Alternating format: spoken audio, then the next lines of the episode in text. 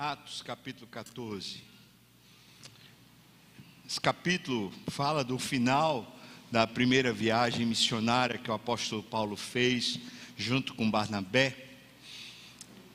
Final desse capítulo, eles já estão de retorno a Antioquia, onde eles passam ali um tempo com os irmãos, compartilhando tudo que Deus tinha feito por intermédio deles e com eles naquele período. Essa história do capítulo 14 fala sobre eles saindo de cidades, de cidade em cidade, de lugar em lugar. Existe aqui duas coisas que são fantásticas. Uma, uma um paralítico de nascença anda, e a outra, Paulo é apedrejado até a morte, mas a morte parece que não vencê-lo, venceu. Ele se levanta, ele está restaurado. De alguma maneira miraculosa isso acontece. Esse texto fala sobre uma fé que levanta a gente, uma fé que mobiliza, uma fé que é operosa, uma fé que não deixa a gente ser suplantado pelos empecilhos, pelos obstáculos. Uma fé não que só desafia a gente, mas desafia o mundo, desafia as trevas, desafia a oposição. Uma fé operosa, uma fé que pode fazer a gente viver no mundo de forma ativa, abençoadora. Eu quero que a gente lê esse texto com esse prisma. Vamos lá, a partir do primeiro versículo. Em Icônio, Paulo e Barnabé entraram juntos na sinagoga judaica e falaram de tal modo que veio a crer grande multidão, tanto de judeus como de gregos. Mas os judeus incrédulos incitaram e irritaram os ânimos de gentios contra os irmãos. Entretanto, demoraram-se ali muito tempo, falando ousadamente no Senhor o que confirmava a palavra de sua graça, concedendo que por mão deles se fizessem sinais e prodígios. Mas dividiu-se o povo da cidade. Uns eram pelos judeus, outros pelos apóstolos. E como surgisse um tumulto dos gentios e judeus, associados com as suas autoridades para os ultrajar e apedrejar, sabendo eles fugiram para Listra e Derbe, cidades da Licaônia e circunvizinhança, onde anunciaram o Evangelho. Em Listra, costumava estar sentado um certo homem aleijado, paralítico desde o seu nascimento, o qual jamais pudera andar.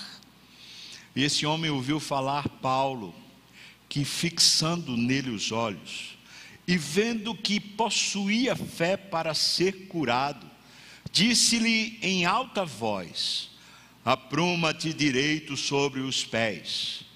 E ele saltou e andava. Quando as multidões viram o que Paulo fizera, gritaram em língua licaônica, dizendo: Os deuses em forma de homens baixaram até nós. E a Barnabé chamaram de Júpiter e a Paulo de Mercúrio, deuses gregos do panteão romano, mas seriam semelhantes a Zeus e a Hermes, porque era este o principal portador da palavra, o Paulo. Versículo 13: O sacerdote de Júpiter, cujo templo estava em frente da cidade, trazendo para junto das portas touros e grinaldas, queria sacrificar juntamente com as multidões. Porém, ouvindo isso, os apóstolos Barnabé e Paulo, rasgando as suas vestes, saltaram para o meio da multidão, clamando: Senhores, por que fazeis isto? Nós também somos homens como vós, sujeitos aos mesmos sentimentos, e vos anunciamos o Evangelho para que destas coisas vãs vos convertais ao Deus vivo, que fez o céu, a terra, o mar e tudo o que há neles, o qual, nas gerações passadas, permitiu que todos os povos andassem nos seus próprios caminhos, Contudo, não se deixou ficar sem testemunho de si, fazendo bem, dando-vos do céu chuvas e estações frutíferas, enchendo o vosso coração de fartura e de alegria. Dizendo isto, foi ainda com muita dificuldade que impediram as multidões de lhes oferecerem sacrifícios. Sobrevieram, porém, os judeus lá de Antioquia e Icônio, e instigando as multidões, apedrejando a Paulo, arrastaram-no para fora da cidade, dando-o por morto. Rodeando, porém, os discípulos, levantou-se e entrou na cidade. No dia seguinte, partiu com Barnabé para Derbe. E tendo anunciado o evangelho naquela cidade e feito muitos discípulos, eles voltaram para Listra e Icônio de Antioquia, fortalecendo a alma dos, dos discípulos, exortando-os a permanecer firmes na fé e mostrando que através de muitas tribulações nos importa entrar no reino de Deus. E promovendo-lhes em cada igreja a eleição de presbíteros, depois de orar com jejuns, os encomendaram ao Senhor em quem haviam crido atravessando a Psídia, dirigiram-se a Panfilha. E tendo anunciado a palavra em Perge, desceram a Atalha e dali navegaram para Antioquia, onde tinham sido recomendados à graça de Deus para a obra que haviam já cumprido. Ali chegados, reunida a igreja, relataram quantas coisas fizera Deus com eles e como abrir aos gentios a porta da fé e permaneceram não pouco tempo com os discípulos. Amém e amém. Vamos orar, irmãos. Oremos. Senhor, nos ajuda a entender um pouco mais a tua palavra. Dá-nos um despertamento aqui, na percepção de como o Senhor pode nos usar e de como nosso coração pode se aquecer em Ti por isso, aquece-nos, no nome de Jesus eu te peço. Amém e amém.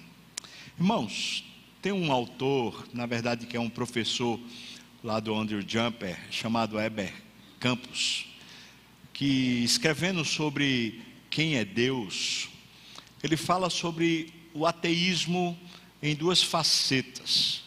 Ele fala que existe um ateu filosófico, que é o ateu teórico ele tem toda a teoria pela qual ele embasa a não existência de Deus. É, esse tipo de ateísmo traz as suas próprias consequências. A pessoa que vive sem Deus, já declaradamente sem Deus, é cético, muitas vezes é imoral ou tem uma amoralidade porque o padrão é volátil, o padrão é segundo a própria consciência ou segundo outras ideias que estejam na sua cabeça. Mas existe, segundo Eber, um outro tipo de ateísmo, e ele chama esse outro ateísmo de um ateísmo prático. E ele fala que os ateus práticos dizem assim: este é o tipo mais comum de ateísmo. Ele é o produto do estado corrompido do ser humano o ateísmo prático sempre foi uma tônica no mundo. Aliás, a única vez no Novo Testamento que a palavra grega ateus, que literalmente significa sem Deus, aparece, tem a ver com o ateísmo prático. Paulo está se dirigindo aos gentios que não haviam sido participantes de vários aspectos da salvação que os judeus participavam, então ele lhes disse, lá em Efésios 2, 12: Naquele tempo estáveis sem Cristo, separados da comunidade de Israel, estranhos a alianças da promessa, não tendo esperança e sem Deus no mundo. Na verdade, Paulo citando isso, ele não está citando de um povo que não tinha divindades, mas era um povo que, achando até que existia Deus ou deuses, não vivia submisso a essa divindade, não vivia crendo nessa divindade. O ateísmo prático, ele traz suas próprias consequências, segundo o autor. Ele destaca quatro. Primeiro, todos os pecados estão fundamentados nessa prática do ateísmo. Quais os pecados? Ele fala aqui, especialmente licenciosidade moral. Também ele fala sobre descompromisso com o reino, falta de compromisso com a igreja, falta de compromisso com as devoções ou com a devocionalidade, com a espiritualidade, seria os pecados do ateísmo prático. Depois ele diz: os atos da pessoa acabam por negar suas palavras. A pessoa diz: Eu creio em Deus, mas quando passa por um aperreio, a pessoa não tem Deus para socorrê-la. Ela não crê que Deus vai intervir. Ela simplesmente vive atordoada, abalada. Então termina que as práticas negam as próprias palavras. Terceiro lugar, ele diz: o pecado, a vida prática do pecado, destrói a ideia que a pessoa tem de Deus. A pessoa tá, se corrompe tanto que ela começa a ir deixando Deus de lado. Deus passa a não fazer parte, inclusive na prática da vida da pessoa. A pessoa deixa a igreja paulatinamente, a pessoa vai deixando de falar de Deus, das coisas de Deus. Na prática, ela até vem para a igreja no domingo, mas durante a semana parece que Deus não existe, parece que não faz sentido ter Deus. E por último, quarto lugar, ele diz: todo pecado aponta para Deus ser apenas um tolo. A pessoa que diz que crê em Deus, mas vive deliberadamente no pecado, ela parece assumir que Deus é um, um abestalhado, um tolo. Afinal de contas, que Deus é esse que não se importa? Que Deus é esse que é permissivo com aquilo que fere a santidade dele, fere o caráter dele? Por que eu estou falando essas coisas? Porque esse texto apresenta alguns tipos de fé, esse texto que a gente acabou de ler, apresenta alguns tipos de fé. Primeira fé que a gente consegue ver claramente, a gente encontra naqueles, naqueles judeus lá que se opuseram a Paulo e Barnabé quando eles estão pregando, logo no começo, ali nos primeiros versículos. Sobre essa fé, daqui a pouco eu falo. Então eu queria falar sobre o homem paralítico, que está aqui no versículo 8 até o versículo 10. Veja, a fé desse homem é a fé que faz a paralisia ser deixada e a nova proposta de vida ser um caminho. Paulo, quando encontra aquele homem, diz que olha fixamente para ele, e o texto diz que, de uma maneira que a gente não sabe explicar, Paulo viu que aquele homem tinha fé. E quando Paulo percebeu que aquele homem tinha fé, ele mandou o homem se levantar. Ora, não se trata aqui de um truque. O texto diz de maneira muito clara, é enfática. Veja só o versículo 8 diz: Ele costumava estar sentado, era um homem aleijado, era paralítico desde o nascimento. Então não era um truque. Não era coisa de Hollywood, não, irmãos. Aqui era um negócio bem, bem real. Mas quando Paulo olhou para os olhos daquele homem, nos olhos daquele homem, tinha uma fé cintilante. E Paulo então diz: Olha, se levanta. Diz o versículo 10: De um salto ele andava. Que fé é essa? Que fé é essa? É a fé quando você está diante do impossível. É a fé quando você está acostumado a estar no estado de inanição, de incapacidade, de paralisia. Essa é a fé do Evangelho. Essa é a fé do poder de Deus. Essa é a fé que não se apequena.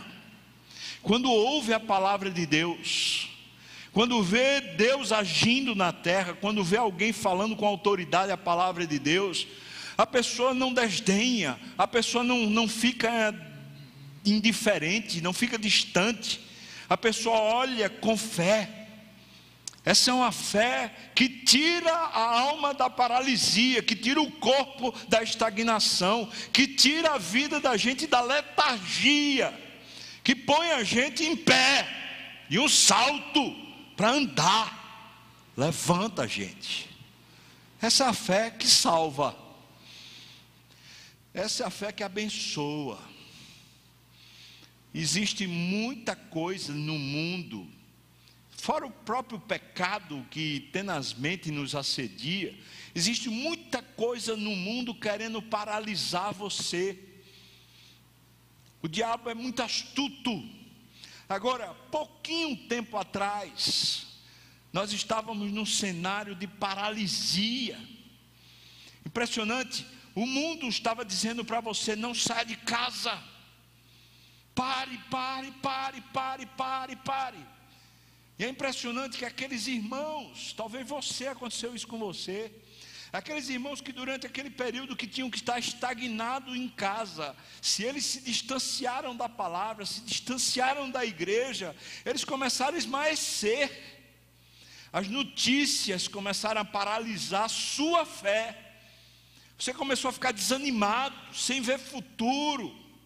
Você se distraiu com as perspectivas ruins, com as notícias negativas. Você se deixou levar pela paralisia que o mundo queria que você tivesse.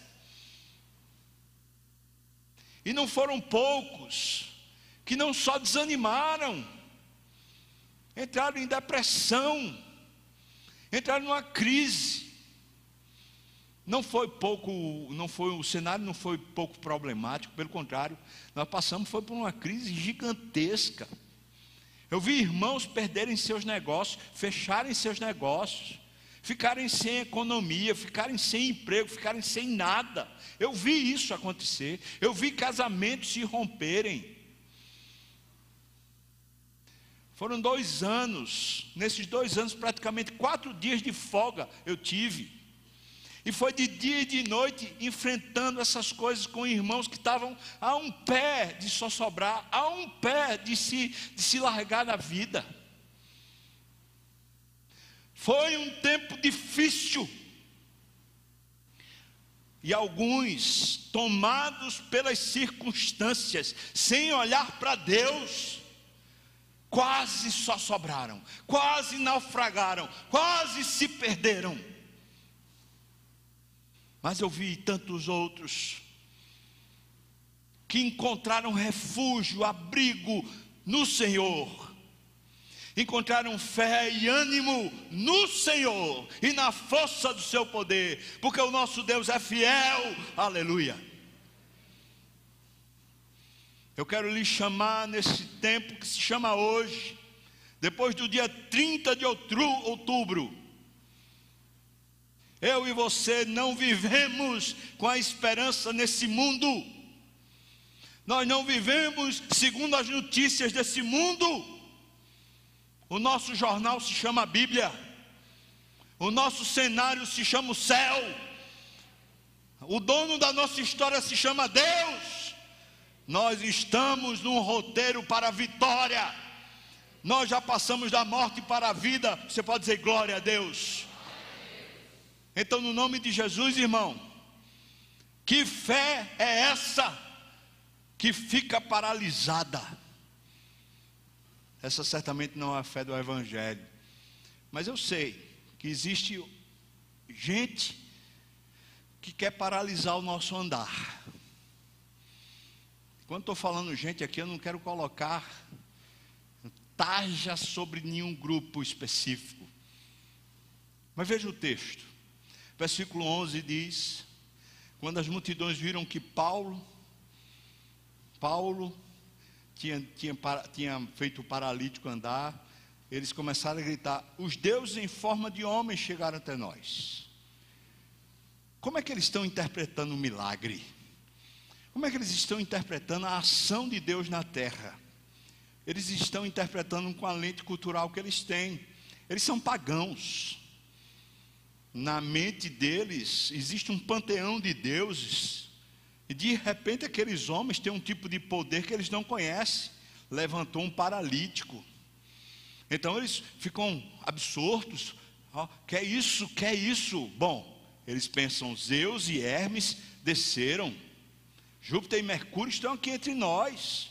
Alguma coisa extraordinária está acontecendo e eles começam a se preparar, se confabular ali para fazer um ritual de sacrifício para honrar a divindade. Interessante, versículo 15, Paulo diz assim: Senhores, por que fazeis isto? Muito interessante, porque eles, Paulo Barnabé, eles podiam ficar quietos e receber toda aquela honraria, e depois iam dizer: Olha, essa honraria deve, deveria ser só dada a Deus, só entregue a Deus. Hum, não. Eles rasgam as vestes, eles se humilham publicamente e chegam e dizem para todos eles assim: Olha, por que, é que vocês estão fazendo isso? Versículo 15: Nós também somos homens iguais a vocês, nós temos os mesmos problemas que vocês, as mesmas limitações que vocês. Quando ele fala de sentimentos aqui, ele está falando a fragilidade igual a de vocês.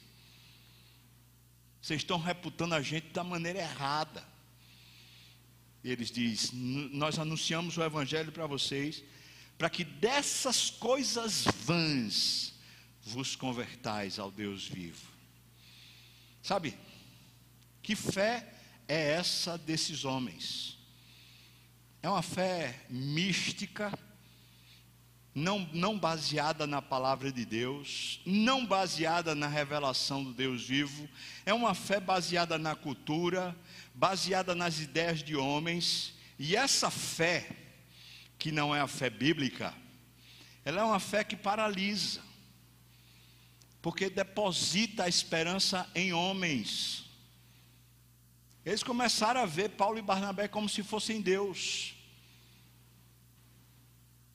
Quando nós transferimos a nossa fé em Deus e colocamos ela em homens, nós estamos nos tornando pagãos. E brasileiro, infelizmente, é muito pagão nesse sentido. Todos nós brasileiros, 90%, sei lá, nos dizemos cristãos. Mas somos cristãos ateus práticos. Porque nós, toda vez que chegamos num cenário de eleição, nós colocamos a nossa fé em homens. Nós colocamos. Toda vez, e nós desanimamos se o candidato não foi o que a, que a gente queria. Nós desanimamos quando se apresenta para nós circunstâncias e cenários que não são aqueles que nós prevemos como sendo bons. Que é isso, irmão? Que tipo de fé é essa? É a fé que paralisa.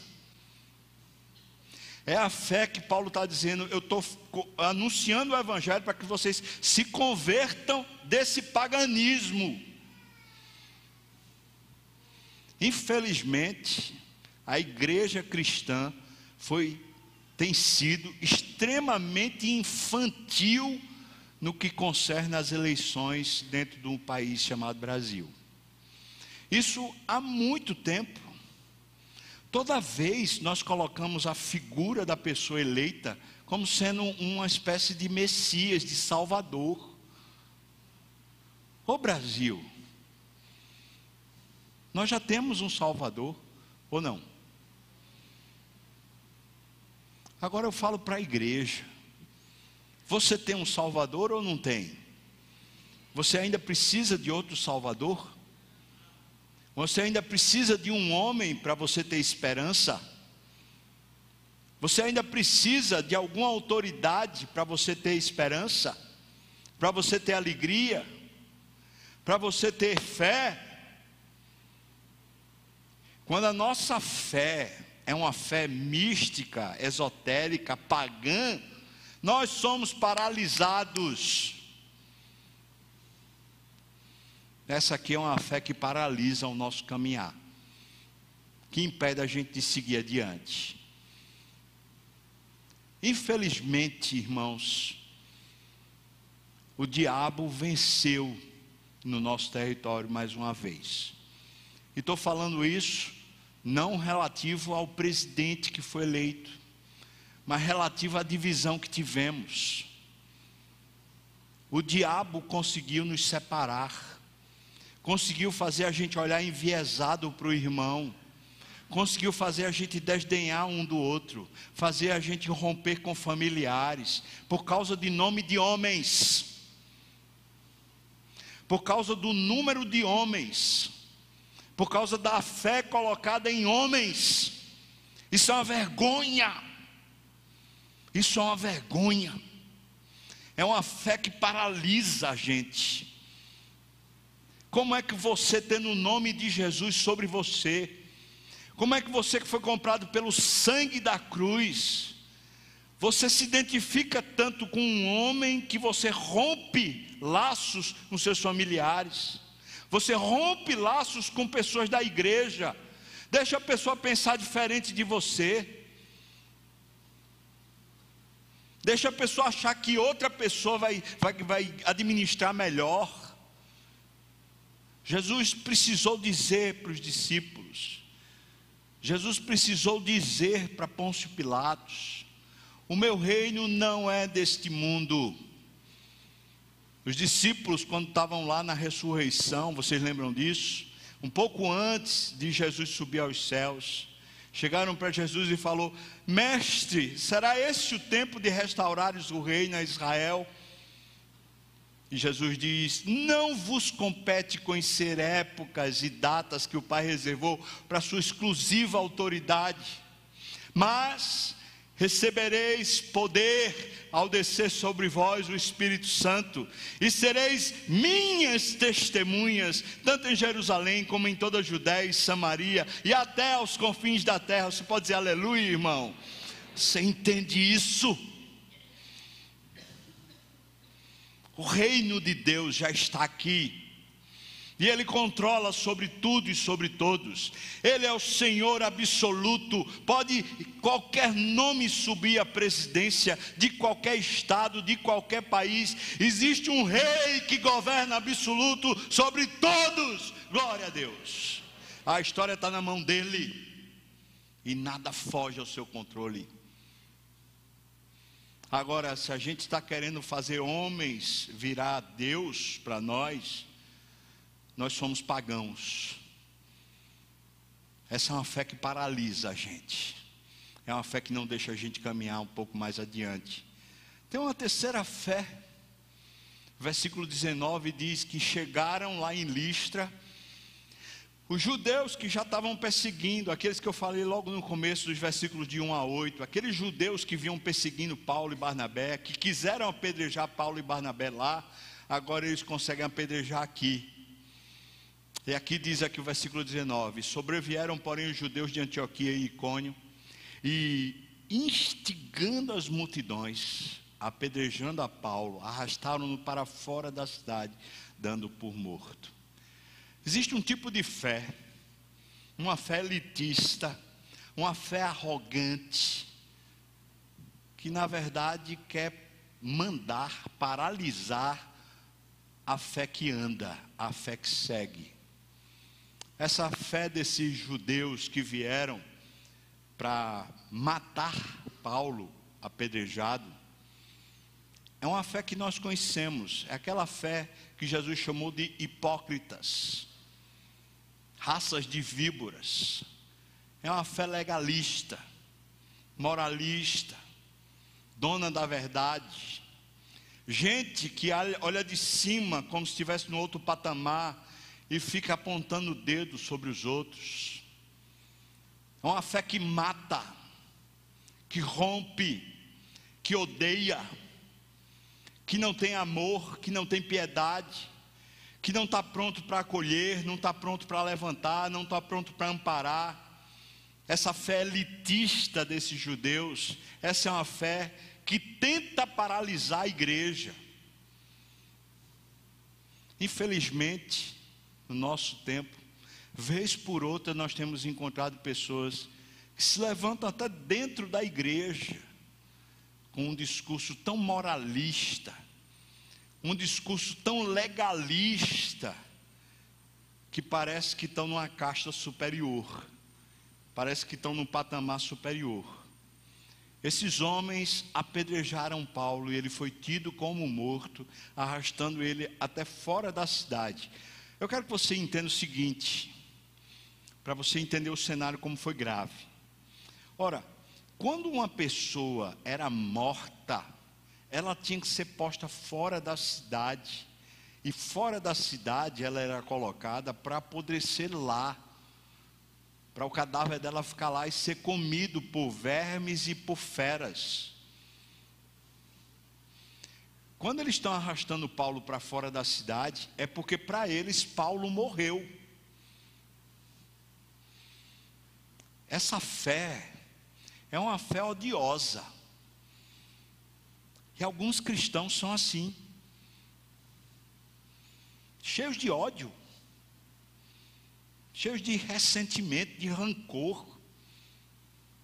Parece que são movidos pelo ódio. Veja que esses homens fazem questão de sair de Antioquia para poder perseguindo onde Paulo e Barnabé estão indo, eles parecem que vêm atrás para poder querer parar a caminhada da igreja. Essa é uma fé que tenta paralisar o andar, o caminhar de quem vive pela fé. Será que você tem se enjaulado ou sido enjaulado por essa fé? Quero fazer um desafio para você. Se você magoou, feriu alguém recentemente, seja por causa de eleição, ou seja por causa da sua arrogância, você tem ferido alguém, falado mal, sido intransigente, dono da verdade. Você tem tratado com arrogância seus subalternos, tratado com arrogância seus filhos, sua esposa, seu marido. Eu queria chamar você hoje a pedir perdão. Porque essa fé que mata o outro, ela não honra a Deus ela é contra Deus, ela é contra o Evangelho. E eu quero que você se lembre que esses judeus que vieram e apedrejaram Paulo, eles tinham uma fé, eles acreditavam que com isso estavam honrando a Deus.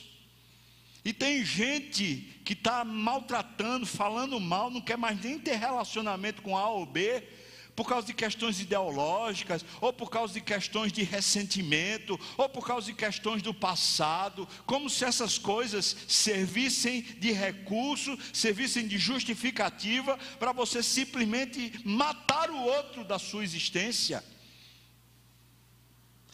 Essa não é a fé bíblica. Essa não é a fé de, de Jesus. Essa é uma fé, é uma fé que tenta paralisar um andar. Mas depois dos versículos 20 ao 28, eu queria destacar os verbos que estão aqui, porque todos eles são verbos de movimento, movimento, movimento. Quando Jesus disse: Indo fazei discípulos de todas as nações, muita gente interpreta errado, dizendo que é ide, não é ide, é indo, está no gerúndio, ou seja, no movimento enquanto você anda pela fé você faz discípulos. Essa é a maneira de você viver como crente. E aqui, versículos 20 até o versículo 28, nós vemos os versículos, especialmente os verbos, mostrando para a gente a intensidade das ações desses homens. Versículo 20 diz: Os discípulos, quando rodearam Paulo, Paulo latido como morto, então eles rodearam, protegendo Paulo, e ele se levantou. E veja só, irmãos, ele entrou entrou na cidade. Será que Paulo é louco, hein? O cara acabou de ser apedrejado,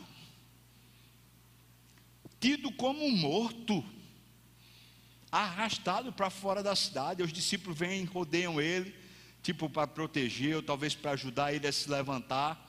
Quando ele se levanta, ele entra de volta na cidade. Tem medo não, é Paulo? Ou você é um irresponsável? O que é que você é? Não, eu sou um homem cheio de fé. Veja, ainda no versículo 20, no dia seguinte Jesus parte com Barnabé para Derbe. Depois no versículo 21, lá eles anunciam o evangelho. Depois eles fazem muitos discípulos. Aí eles voltam para Listra, Icônio e Antioquia. Veja que eles estão em movimento, eles não param, não param. Versículo 22, eles fortalecem a alma dos discípulos. Eles exortam a permanecer firmes na fé. Depois eles mostram com muitas como com muitas tribulações nos importa entrar no reino de Deus. Aqui eu quero destacar isso. Por que, é que esses homens não param? Eles só levam pancada, tá, tá. As circunstâncias são desfavoráveis, as pessoas são desfavoráveis, as pessoas estão matando eles, maltratando eles, e porque eles não param, porque eles entram na cidade que os apedrejou, porque que eles seguem adiante fortalecendo, animando, levantando o povo, porque eles têm tanto ânimo. Porque eles entendem que a fé deles é para ser vivida num mundo que é contra Deus. Uma fé, irmão, que é vivida num mundo que é a favor de Deus, não precisa existir fé. Não precisa. Lá no céu a gente não vai precisar de fé. Agora, pois, permanecem a fé, a esperança e o amor, esses três, porém o maior desses é o amor, porque no, lá no céu a gente só vai precisar do amor, não vai precisar de fé, porque a gente já vê as coisas que se esperam, mas aqui a gente ainda está esperando por elas, a gente não as vê.